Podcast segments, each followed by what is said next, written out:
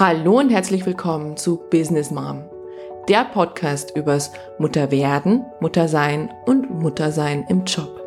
Mein Name ist Dr. Susanne Dietz und heute habe ich wieder eine No-Filter-Folge für dich. Schonungslos, ehrlich und mit Sicherheit nicht objektiv. Ich wünsche euch wertvolle Erkenntnisse und sinnstiftende Impulse. Ich hatte es ja schon angekündigt in meiner Folge Die Reaktion auf meine dritte Schwangerschaft, dass ich nochmal eine extra Folge machen werde. Ganz konkret zur Entscheidung zu einem dritten Kind. Denn mich haben ja viele gefragt, ähm, wieso denn jetzt noch ein drittes Kind? Du hast doch schon zwei. Oder du wolltest doch jetzt im Job nochmal richtig durchstarten. Wie stellst du dir das denn vor? Also alles Fragen, mit denen ich mich ja selber auch konfrontiert habe und ich selber lange keine Antworten drauf hätte. Ich habe mich auch gefragt, denn ähm, Familienplanung, kann man Familie überhaupt planen? Ich glaube nicht. Also ich, ich glaube, dass wir bestimmte Vorstellungen im Kopf haben, ja, also wie Familie zu sein hat. Und da sind wir natürlich wieder sehr geprägt von dem Bild, wie wir aufgewachsen sind also wie wir in unserer Ursprungsfamilie aufgewachsen sind, sind wir mit Geschwistern aufgewachsen oder war vielleicht schon immer ein Wunsch da, ganz, ganz viele Geschwister zu haben, wenn man Einzelkind ist und da schon sehr viel ein Lebensskript festgelegt ist. Ähm, bei mir konkret war es so, dass ich selber mit Geschwistern aufgewachsen bin, ich aber nie ein festes Lebensskript hatte im Sinne dessen, ich will unbedingt drei Kinder.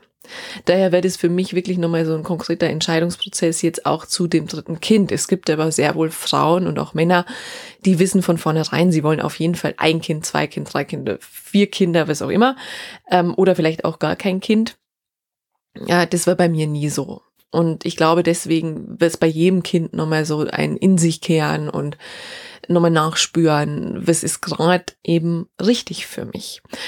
Und ich habe mich erinnert an die Zeit, in der ich mich noch gar nicht so damit beschäftigt habe, mit dem Kinderkriegen. Ich habe damals noch in Frankfurt gewohnt und hätte eine Ärztin, die sehr, sehr viel mit Frauen Ende 30 zu tun hätte, die unglaublich frustriert war, glaube ich, und mir damals meinte, sagen zu müssen, an meinem 30. Geburtstag, dass ich doch endlich mal drüber nachdenken sollte, ob ich jetzt ein Kind will, weil ganz, ganz viele Frauen eben die Vorstellung hätten, sie würden dann das Kind zwischen Projekt A und B einplanen und es würde auch sofort funktionieren, was wir alle wissen, dass es nicht immer so ist.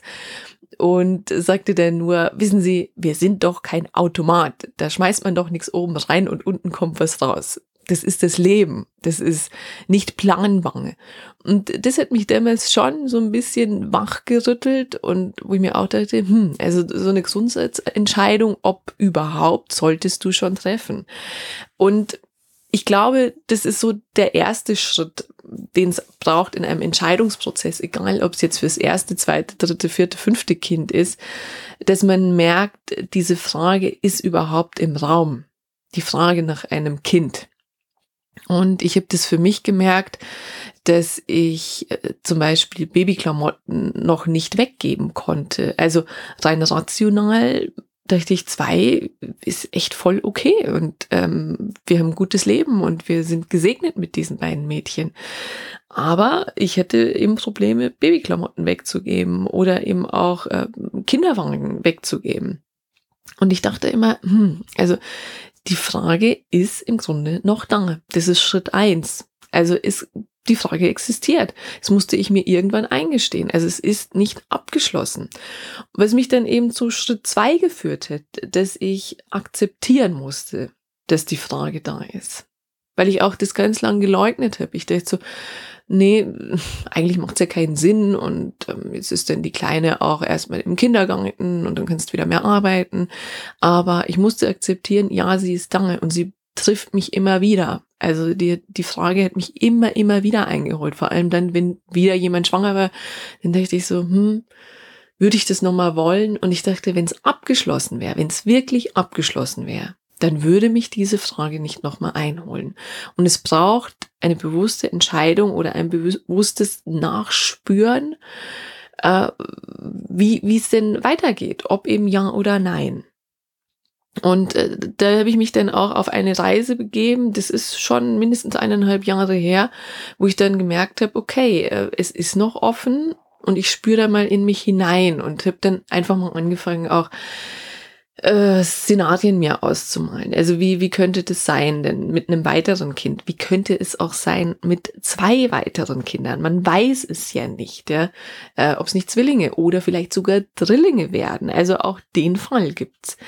Und natürlich kommt man dann schnell in die, ich sag mal in Anführungszeichen, Horrorszenarien, in die Negativszenarien, dass man merkt, um Gottes Willen, also da kann so viel nochmal passieren, da kann so viel auf einen zukommen. Es kann das komplette Familiensystem, was ja jetzt erstmal einigermaßen gefestigt ist, durcheinander bringen. Und ähm, das ist das Fatale, weil man dann ja ich sage mal, in Schritt vier kommt, das wäre bei mir so die rationale Auflistung dessen. Also macht das überhaupt Sinn? Und was wir abgeklappert haben, war natürlich finanziell, also kann man sich das leisten, dann gesundheitlich, das waren für mich zwei Punkte, die ganz, ganz wichtig sind, weil ich glaube, das wären Knockout-Kriterien gewesen, wenn es finanziell schwierig geworden wäre oder auch gesundheitlich überhaupt keinen Sinn macht. Ähm, und dann aber auch, wie, wie kann man das Umfeld integrieren? Was macht das mit meinem Job? Also wirklich so systemisch, das mal alles abzuklappern. Auch sowas wie Haus und Auto. Und natürlich ist es mit einem dritten Kind nochmal eine ganz, ganz andere Geschichte. So, und dann hat man diese Liste und dann merkt man aber, wie es oft bei Pro- und Kontralisten ist, dass diese Kontraseite viel zu lang ist. Also die Argumente gegen das dritte Kind werden so viel mehr als für ein drittes Kind. Weil wie viele Argumente gibt's denn wirklich für ein drittes Kind? Und dann dachte ich mir, ja gut, aber ich habe immer noch keine Entscheidung. ich muss, ich muss mehr Futter für die Fürseite bekommen, also im Sinne dessen, dass ich ein Gespür mehr dafür bekomme. Und er hat mir dann auch Unterstützung genommen von einer sehr guten Freundin von mir, die selber Coach ist. Und wir haben uns die emotionale Seite angeguckt, weil sie meinte auch, du bist super gut im rational auflisten und das sind wir alle. Ja. Also wir finden unglaublich viele Argumente für oder gegen etwas. Ja. Also da, da sind wir unglaublich gut trainiert. Aber das wirklich zu spüren, äh, was für mich gerade im Moment stimmig ist, ist nochmal eine andere Geschichte. Und äh, dann habe ich mich eben entschieden, wirklich mit ihr ganz konkret ein Coaching zu machen. Zu dem Thema, will ich noch ein drittes Kind?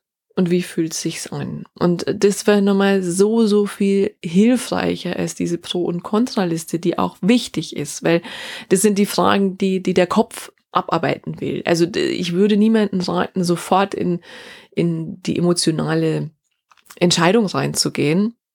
Denn der Kopf, der hat ein Anrecht auch darauf und der wird uns die Fragen sonst immer wieder um die Ohren hauen. Und vielleicht wäre auch etwas dabei gewesen, was zum Knockout geführt hätte. Aber diese emotionale Geschichte wäre nochmal so viel besser, dass wir haben sehr viel mit ähm, unterbewussten Energiereisen gearbeitet, aber auch mit einer Aufstellung. Und damit ich mal ins Spüren gekommen bin und äh, zu gucken, was fühlt sich für mich richtig an, wo geht denn meine Energie auch hin, ja, das hört, das hört sich manchmal so ein bisschen spooky an, aber einfach mal um zu gucken, ja, wo fühlt sich's richtig an? Und letztlich, was wirklich denn so, dass ich in dem Coaching-Prozess gemerkt habe, dass diese ganzen negativen Punkte, die auf der Kontraseite standen und auch die Ängste, die daraus dann schon entstanden sind, dass die in Wahrheit in mir drin gar nicht so schlimm sind.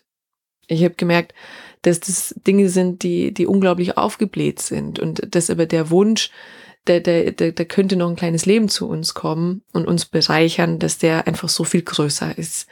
Und wir haben das dann auch durchgesprochen, mein Mann und ich, und wenn, wenn da beide sehr, sehr stimmig und haben dann aber auch gesagt, in Planung, das ist jetzt auch wieder so die Frage, plant man das wirklich? Ja, dass man sagt, ich will jetzt auf jeden Fall ein Kind. Ich habe gesagt, ich möchte es jetzt offen lassen. Und es ist einfach so, wenn jetzt das Kind zu uns will, dann wird es zu uns kommen. Und wenn aber nicht, dann werde ich jetzt nicht krampfhaft Schritte unternehmen im Sinne von, ähm, Hormonbehandlungen und so weiter, dass auf jeden Fall dieses Kind zu uns kommt. Also das habe ich für mich einfach vorher schon entschieden. Und das muss auch jeder für sich entscheiden, ob er sagt, ich will es unbedingt, weil das finde ich auch legitim, dass jemand sagt, nein, ich will das jetzt. Und äh, ich werde Mittel und Wege finden. Und das ist ja das Großartige an der heutigen Zeit, dass man es auch gut hinbekommt.